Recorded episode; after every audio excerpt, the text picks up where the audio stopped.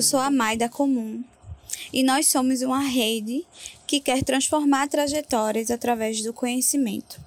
Semanalmente estaremos com vocês conversando sobre temas atuais e que possam nos conectar de alguma forma. Nos acompanhe nas redes sociais, estaremos por lá com arroba Rede Comum. E no programa de hoje temos duas convidadas, a Luísa e Débora. Oi, gente, meu nome é Luísa, eu sou psicóloga clínica e também sou fundadora da Gilu. É, a Gilu é uma ONG que se propõe a juntar dois públicos de mulheres. As mulheres que precisam do atendimento psicológico, mas não têm condições de acessar, e as mulheres psicólogas recém-formadas que estão entrando no mercado de trabalho, enfrentando esses desafios do mercado de trabalho e precisam atender mulheres. Então, a gente se propõe a juntar esses dois públicos, o público que precisa de atendimento e o público que quer atender. E a Gilu é toda sustentada através de doações, tanto de pessoas físicas quanto de, de empresas. Oi, gente, meu nome é Débora Paixão, eu sou voluntária do projeto social Fruto de Favela. Ele atua diretamente nas favelas de Maranguapium, mais especificamente na favela do Jacaré, e a gente vem trazendo o impacto tecnológico, a educação e o empreendedorismo para as crianças e jovens. É um prazer receber todas vocês. E eu gostaria de informar que nossos projetos ficam no estado de Pernambuco e tudo o que vivemos é baseado nesses locais. Hoje nosso tema é sobre saúde mental. Mais específico que isso, queremos saber o que é saúde mental. Então, eu passo a palavra para a Luísa, que é psicóloga e uma de nossas convidadas, que pode trazer questões profissionais sobre esse tema. É, uma, é um termo bem amplo, assim, né? Acho que de primeira é muito difícil você definir o que é que é saúde mental. Acho que é, é para dizer assim, a saúde mental é isso. Mas eu acho que é importante a gente salientar algumas coisas dentro do termo, que é, e uma delas eu acho que é bem-estar, né? E a saúde mental envolve emoção, né? As emoções, os sentimentos, os pensamentos, uma organização e esse conceito, por ser muito amplo e por ser muito difícil de definir, também é muito difícil dizer se você tem ou não saúde mental. É algo de fato muito subjetivo, né? E vai muito da experiência própria, mas é, eu acho que é massa a gente trazer esse tema, porque apesar dele ser muito abstrato, é um tema que toca todo ser humano né? Então, todo mundo em algum momento se depara com uma preocupação com a saúde mental sua ou de outra pessoa, ou se, prepara, se, se depara mesmo com é, alguém falando sobre saúde mental, falando sobre a, sobre a importância da saúde mental, né? E assim, por que, que é tão importante? Né? A gente vem, a gente está dentro, na verdade, de uma cultura que preza muito pela saúde física, né? E quando a gente fala a palavra saúde, remete muito à saúde física, né? Mas na verdade, saúde engloba tudo, o espiritual, emocional, físico, social, né? E aí eu lembro muito, assim, eu gosto muito fazer um paralelo com, por exemplo, quando uma pessoa está grávida. Ah, que a menina é menina. Não, o importante é que venha com saúde, né? Mas que saúde, novamente. A gente, a gente acaba ligando muito com a saúde física, mas é, acaba esquecendo um pouco da saúde mental e como é importante, inclusive, para a saúde física que a gente dá tanto valor, né? Para que, a gente, que a gente fala tanto.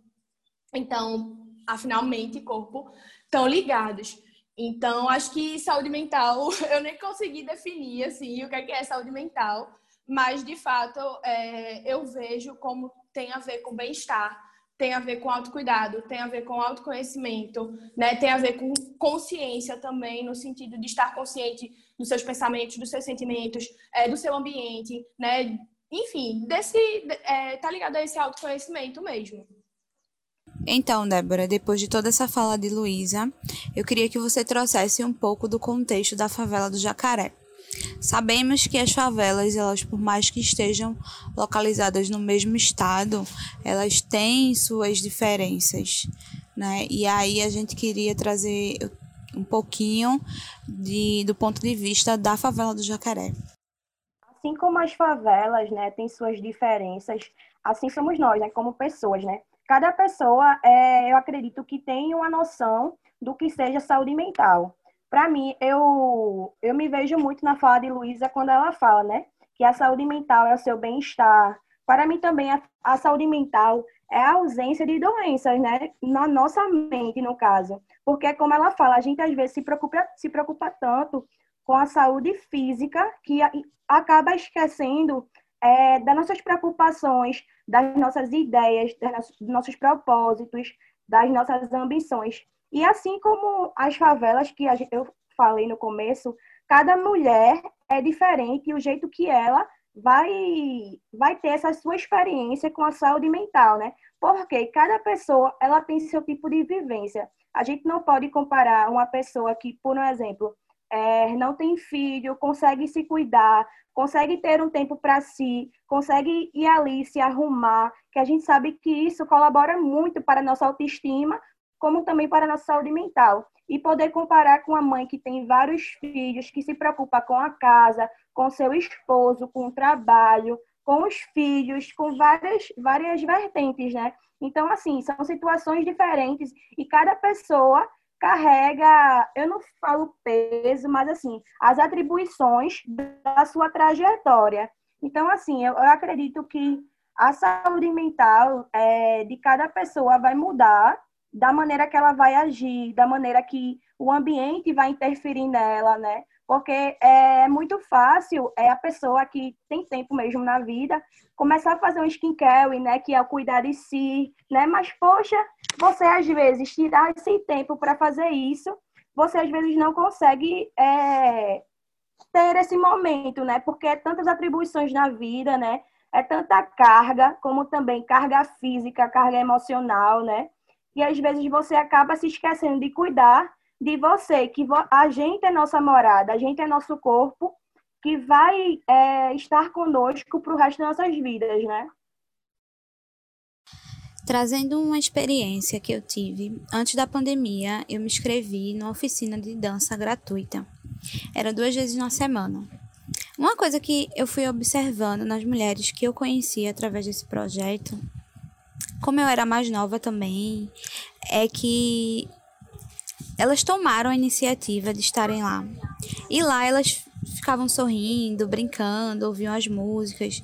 E não era apenas o momento é, da aula em si, o antes também, onde elas ficavam conversando, elas escolhiam as músicas é, da aula.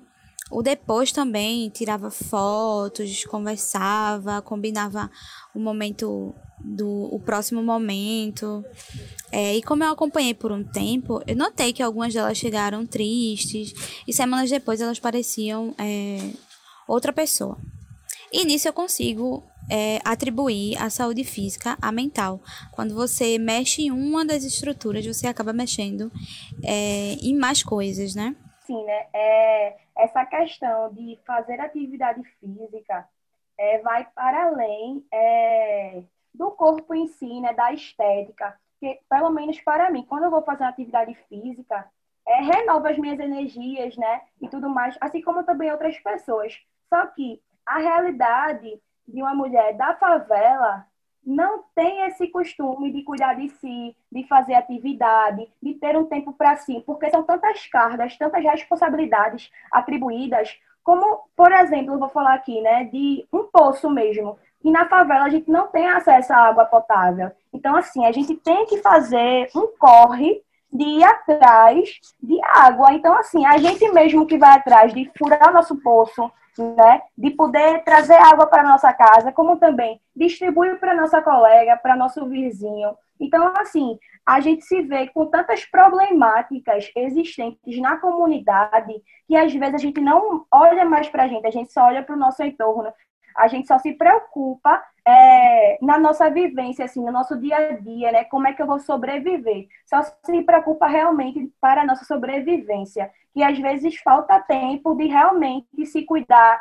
de olhar para si, de procurar, poxa, estou me sentindo tão cabisbaixo, de onde vem esse problema, né? Então, realmente, eu creio que falta esse tempo, falta é, esse costume também, né? Falta esse costume, falta esse olhar para a mulher favelada.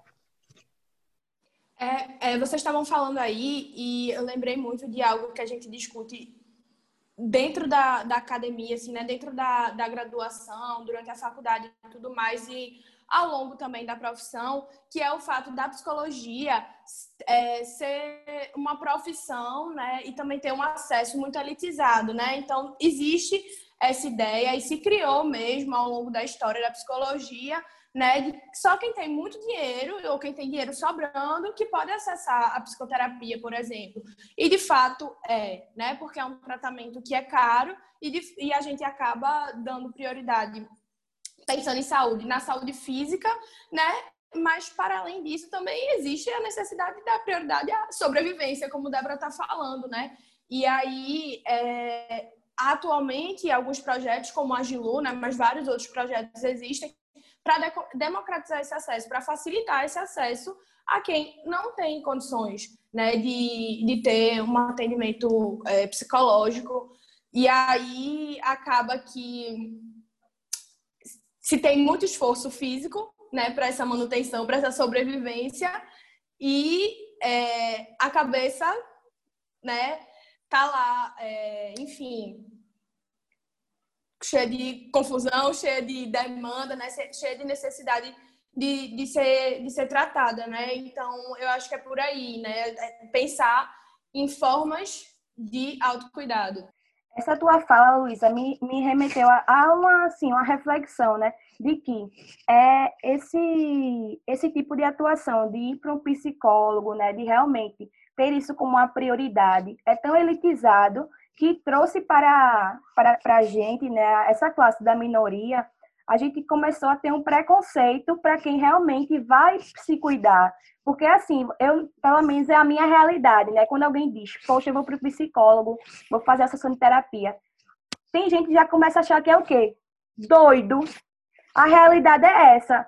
Então, assim, por não ser parte da nossa prioridade de vida, como ir fazer uma atividade física, como ir se consultar no médico, como qualquer outra coisa, começou a ter esse preconceito e eu acho que é por isso também que as pessoas não procuram, né? Exato. Eu acho a Gilu uma iniciativa incrível porque realmente traz esse atendimento para as pessoas que não têm condições de buscar e começa a fazer uma começa a tirar esse estigma mesmo de que não, a pessoa que vai para o psicólogo, ela vai para realmente cuidar da sua saúde mental, ela não vai só porque é doido da cabeça, porque até porque quando você tem mais problemas mentais, para psiquiatra, né?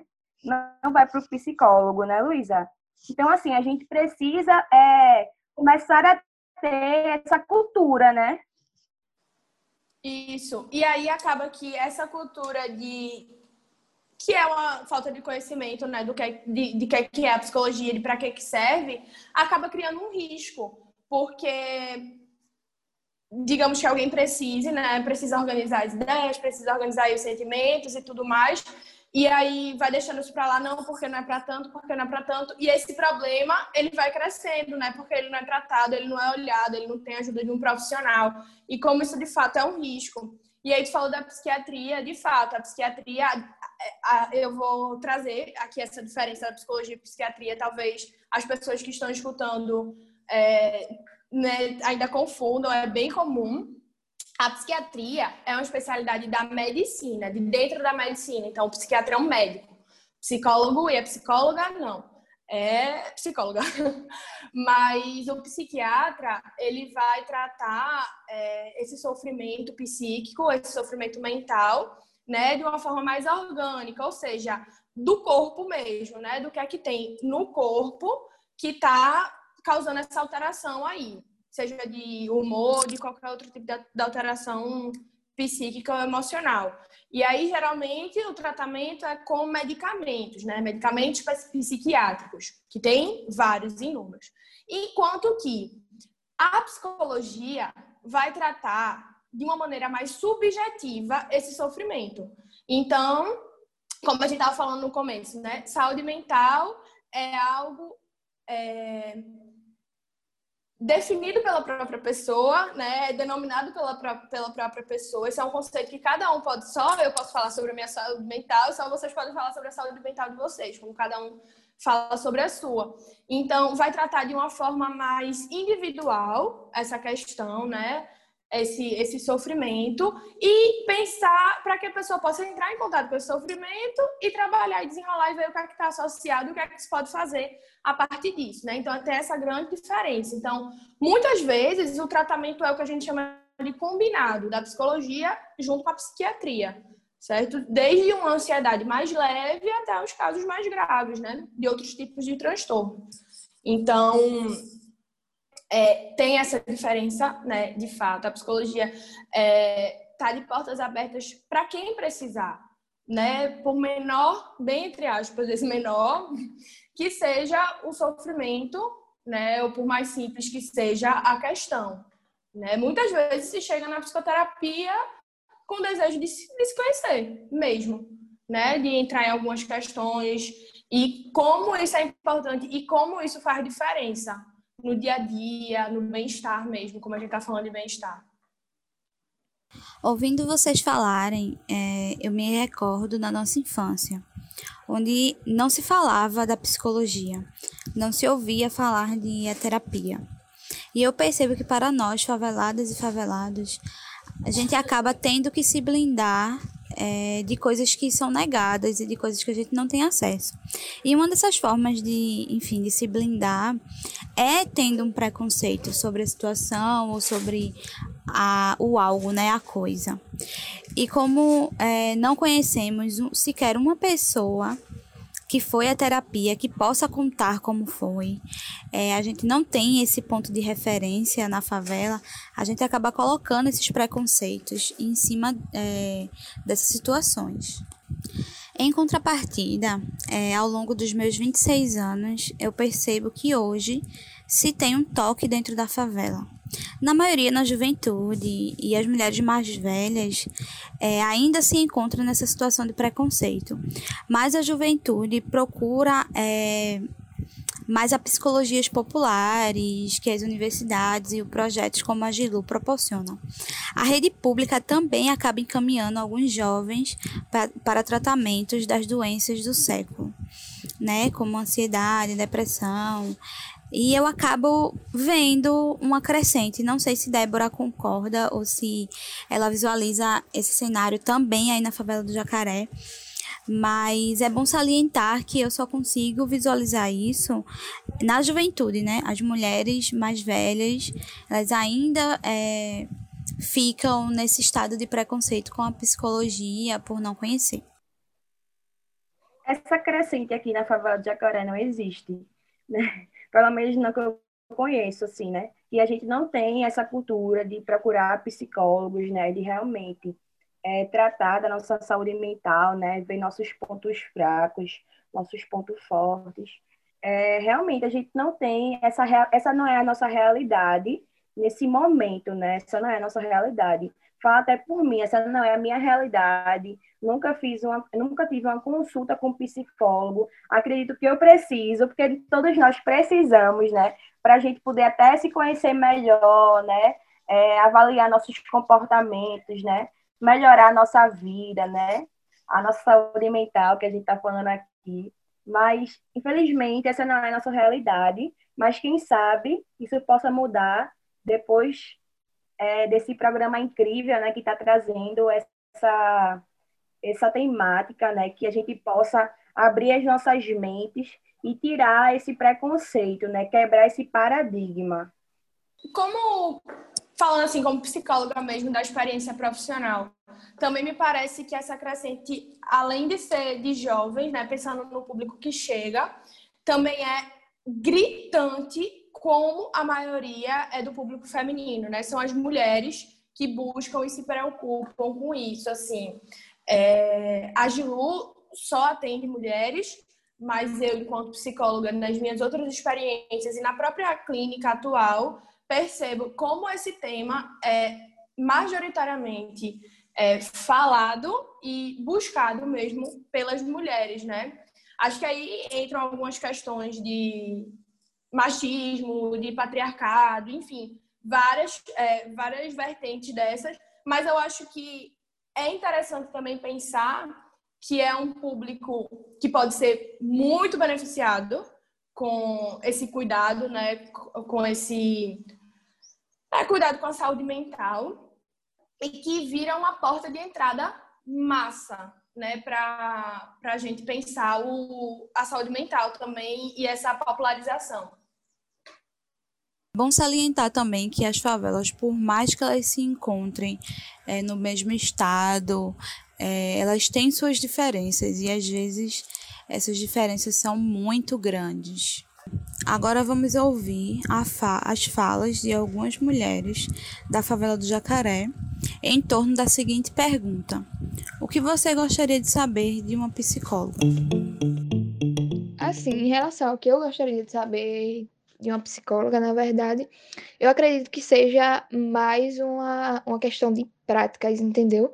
Quais são as práticas assim essenciais e fáceis que você consegue fazer sem um profissional da área, né, é, observando que possibilite, na verdade, é, a diminuição da, da ansiedade, por exemplo, desses tipos de transtornos, entendeu? Quais são as práticas que você consegue? Ah, não, eu estou sentindo que a ansiedade está atacando, por exemplo, eu tenho que parar e tenho que fazer isso aqui que vai amenizar, ou ao menos vai ajudar a equilibrar, entendeu? Nunca passou pela minha cabeça nada disso. No que eu poderia no que eu gostaria de saber de uma psicóloga, não. Nunca passou pela minha cabeça. Não sei essa, essa resposta. O que eu gostaria de saber de, de uma psicóloga é se eu tenho um problema de cabeça. Então eu passo a bola para a Luísa, para ela responder ou, ou falar sobre esses áudios que a gente acabou de ouvir. E eu queria saber também se é corriqueiro ter essas dúvidas e questionamentos que a gente ouviu. Sim. É, eu achei muito interessante os áudios, porque é, os três, assim, trouxeram três pontos super tocados quando se vem para psicoterapia ou se tem acesso a alguém muito massa.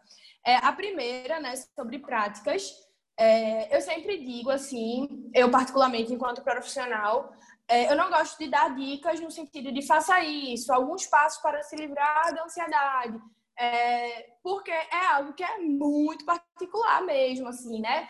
É importante que você perceba o que funciona para você, né? Enfim, alguns exemplos são tem gente que funciona se parar e tomar um banho gelado, tem gente que funciona se for fazer uma respiração, tem gente que funciona se for assistir um filme, tem gente que funciona se se for cheirar um cheirinho bom, né? Tem gente que gosta de cheirinho de alecrim, enfim, lavanda, várias coisas. Tem gente que gosta de fazer, sei lá, bater um bolo, né? Então, é, até o próprio skincare, né? Que, que Débora falou. Então, cada prática, cada coisa vai funcionar para uma pessoa. E aí, para você saber o que é que funciona para você, é você parando para se perceber né? Entendendo como é, o que é que eu estou sentindo aqui. Será que eu consigo identificar o gatilho, né, que a gente chama? Será que eu consigo identificar o que é que está me fazendo estar assim, ou me sentir assim? É do nada, é do nada mesmo. O que é que eu preciso? Estou muito agitada, preciso dar uma paradinha. Ou então, enfim, estou aqui muito tempo fazendo a mesma coisa, está me estressando. Vou fazer outra coisa diferente, né? Enfim, sempre pensar no que é que funciona para você e trocar com as pessoas que você gosta, com pessoas que você conhece, né? Trocar experiências mesmo, mesmo. E aí, é... o segundo áudio eu achei fantástico, que, a, que ela faz, ah, eu nunca tinha pensado sobre isso, né? E a gente estava conversando sobre isso exatamente agora, né? Não se pensa sobre saúde mental, não se pensa sobre, sobre, sobre psicologia, sobre o que é que os efeitos, né, da, enfim, de uma psicoterapia pode causar, eu achei super ilustrativo, assim.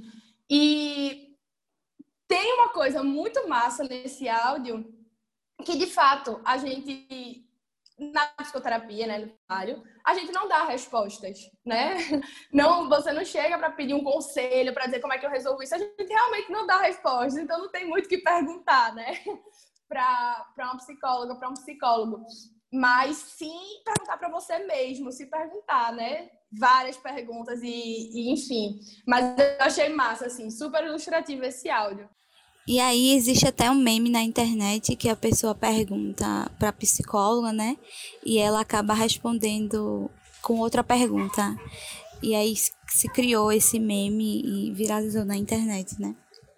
Exatamente, exatamente, né? Porque existe a idealização de que eu vou chegar na psicóloga, ela vai me dar todas as respostas, vai me dar todas as respostas para as minhas dúvidas e vai resolver o problema. Se fosse assim, era muito fácil, né? Mas na verdade não, a gente tem muitas dúvidas e é um processo. Mas para finalizar, né, com essa terceira pergunta, que é, eu queria saber se eu tenho algum problema de cabeça. Essa é uma pergunta que a gente recebe o tempo todo né? E às vezes, e aí eu queria aproveitar essa pergunta só para falar assim com cuidado com a rotulação, né? Muitas vezes se busca, por exemplo, um diagnóstico, se busca se busca entender, ah, eu sou isso ou eu tenho isso, né? Mas não necessariamente. E não é a psicóloga, que a gente está falando também da diferença entre psicologia e psiquiatria. A psicologia não dá diagnóstico. A psicologia não diz, olha, você tem tal transtorno, você tem tal problema. A gente não dá. Só quem pode dar diagnóstico é o psiquiatra ou a psiquiatra. A psicologia vai trabalhar com o que tem ali. O que tem de angústia, o que tem de sofrimento, o que tem de felicidade também, o que tem de coisa boa, né? Então, achei massa, achei fantásticas essas, esses três áudios, esses três comentários, muito bons mesmo, porque deu para é, ilustrar, né, três exemplos claríssimos que a gente vive na psicologia o tempo todo. Então, dentro dessa fala de Luísa, eu queria saber de Débora se esses áudios estão próximos da tua realidade e do que você vive. Com toda certeza, Mayara, eu consigo é, enxergar né, a nossa realidade, né? De que às vezes a gente acha que o psicólogo, por exemplo, ele vai dizer práticas para a gente fazer que vai melhorar a nossa, a nossa saúde, a nossa vida, né? Mas é como a Luísa falou, às vezes é até a gente se perceber, a gente se enxergar, a gente se autoconhecer e a gente vai fazer já é, esse papel, né? De olhar para a nossa saúde mental e, e ter boas práticas para consigo mesma que vai melhorar é, a nossa vida, né? Como a, os nossos, as nossas ideias, é, a nossa maneira de ver as coisas, as nossas maneiras de reagir, né? E às vezes a gente acha também que o papel do psicólogo é fazer algo que realmente não é, da, eu não falo da competência, né? Da atuação dele, né? Como por exemplo, é, ver se a pessoa, se a gente tem algum problema, né? Mas é porque isso não faz parte da nossa realidade. Então, assim, para a gente não é claro, às vezes, um papel de um psicólogo, né? O que o psicólogo realmente faz para com os seus não saber da atuação, porque isso não faz parte da nossa realidade, isso não faz parte da nossa vivência. Então, assim, às vezes a gente, na maioria do tempo, é leigo em relação a isso. Então, a gente precisa ter mais políticas públicas, por exemplo, que aborde isso dentro das periferias, aborde esse tipo de temática nas comunidades, para que todos possam ter acesso, que hoje em dia não é a nossa realidade, hoje em dia não faz parte do nosso convívio, né? Uma coisa que eu percebo aqui no Descoberta, em quem sabe algo mínimo que seja sobre terapia, acha que vai chegar com o manual pronto, né? E essa caminhada para o autoconhecimento ele não é assim. Mas quem consegue reservar um dinheiro, um dinheirinho para isso, quer um processo rápido mesmo. E aí que vem o áudio sobre as práticas, né? O que é que eu faço? Eu pulo corda, eu faço uma caminhada. E isso vem muito do receita pronta, né? Quando eu chego no médico e ele me receita uma dipirona, ele me receita um medicamento para dor. E depois que eu tomo, tudo passa. E o processo de autoconhecimento ele não é assim. Ele é um processo longo, demorado, né? Diferente desses outros processos da saúde física. E eu acho também que a dúvida sobre se eu tenho problema de cabeça vai muito das questões que fervilham, né? que funcionam na nossa mente, que são as dúvidas, né? O que é tristeza é, enquanto sentimento e o que é ansiedade, o que é depressão, o que é um nervosismo por alguma coisa, né? E o que é ansiedade. É, eu acho que vai muito disso também. E muitas das mulheres faveladas, elas não entendem a diferença, né, o limiar entre o sentimento, é, nervosismo e tristeza e os transtornos psicológicos, enquanto depressão e ansiedade, né? E aí eu queria saber de Luísa, né, se tem esse limiar entre esses sentimentos e os transtornos psicológicos e como a gente consegue detectar, né, o que é uma tristeza da luta pela sobrevivência, por exemplo, é, e, ou uma depressão, né, e o que é o nervosismo de, por exemplo, entrevista de emprego e o que é uma ansiedade, né? É, então, tem, né? Existe sim esse limiar, existe essa diferença e ela é bem marcada, assim. É, pensando na ansiedade, né? A gente tem a ansiedade que a gente chama de ansiedade normal e a ansiedade do transtorno, né? Ou que a gente vai chamar de ansiedade normal, de, também de nervosismo, enfim, né? Então, a principal diferença, e aí vale tanto para transtorno de ansiedade quanto transtorno de depressão, é você é, perceber que existe uma motivação para aquilo ali. Então, por exemplo, é, eu passei por uma semana super estressante, aconteceram várias coisas dentro da família, dentro do trabalho, enfim. E aí, esse humor, né, ele muito normal, é super esperado que se mude, né? Fica um pouco mais triste, que você sinta-se um pouco ansioso. Ou então, vai acontecer algo muito importante, sei lá, uma apresentação, né? Vou dançar no teatro. E aí, me sinto ansiosa, não, às vezes tenho dificuldade de dormir, não consegue comer. Tudo isso é uma ansiedade normal. Lógico que vai depender muito da intensidade também, né? Porque às vezes é, tem, por exemplo, uma apresentação de dança e isso atrapalha a vida de uma forma que lhe paralisa, ou quase lhe, parale, lhe paralisa. Mesmo tendo um motivo, também não é uma ansiedade normal, bem entre aspas. Eu não gosto de usar essa palavra normal, mas, enfim, acho que talvez para ficar mais didático mesmo a gente possa usar. Mas, é, então, são alguns é, tópicos, digamos assim, que a gente precisa analisar se é essa motivação, se faz sentido aquele humor e aquele sentimento estar tá ali presente, a intensidade, se está de acordo com o que está acontecendo, né? E se isso tem atrapalhado na vida da pessoa, né? Então, se essa, essa tristeza, essa ansiedade está lhe paralisando, está é, lhe prejudicando nas suas relações sociais, está prejudicando nas relações no trabalho, ou, ou, até a execução do seu trabalho dentro de casa, ou, onde, ou numa empresa, né, onde você trabalhar, é, se isso está, de alguma forma, prejudicando a vida. Né? Então, são esses três pontos que são fundamentais, porque as emoções, boas e ruins, elas são do ser humano, né? A gente não está sempre feliz, não é, quando a gente, não é porque a gente está tá se sentindo triste que isso vai ser um transtorno, isso vai ser um grande problema, né? E também, não é quando a gente, não é necessariamente porque a gente está se sentindo ansioso demais, ou a gente está se sentindo muito triste, que isso necessariamente vai ser um transtorno, né? Como eu falei, só a psiquiatria pode dar esse diagnóstico. E às vezes é uma tristeza, é uma ansiedade ou é uma angústia que ela está mais intensa mas que não necessariamente a gente precise rotular como um transtorno para poder tratar, para poder cuidar. Né? Acho que acho que é isso. Assim, não sei se respondeu, se ficou mais alguma dúvida, se ficou alguma lacuna que sinaliza, mas acho que é por aí. Então, ficou bem explicado sim. E aí, infelizmente, chegamos ao final dessa nossa conversa maravilhosa. E queria dizer que no próximo episódio a gente vai falar sobre saúde mental na pandemia. Vamos relacionar todo esse debate de, sobre saúde mental que tivemos agora com a situação mundial que estamos vivendo.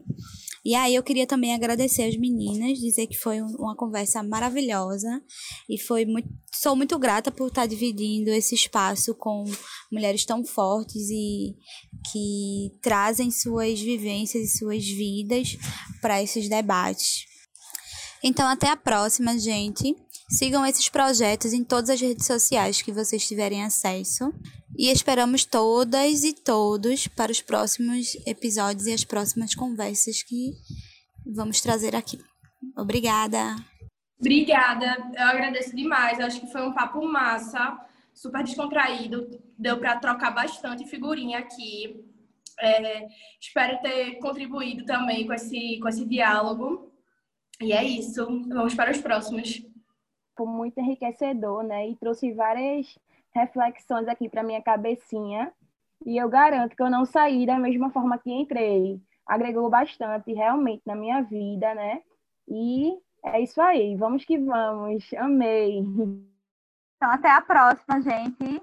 E a gente espera todas e todos nos próximos episódios. Até. Até. Tchau, tchau.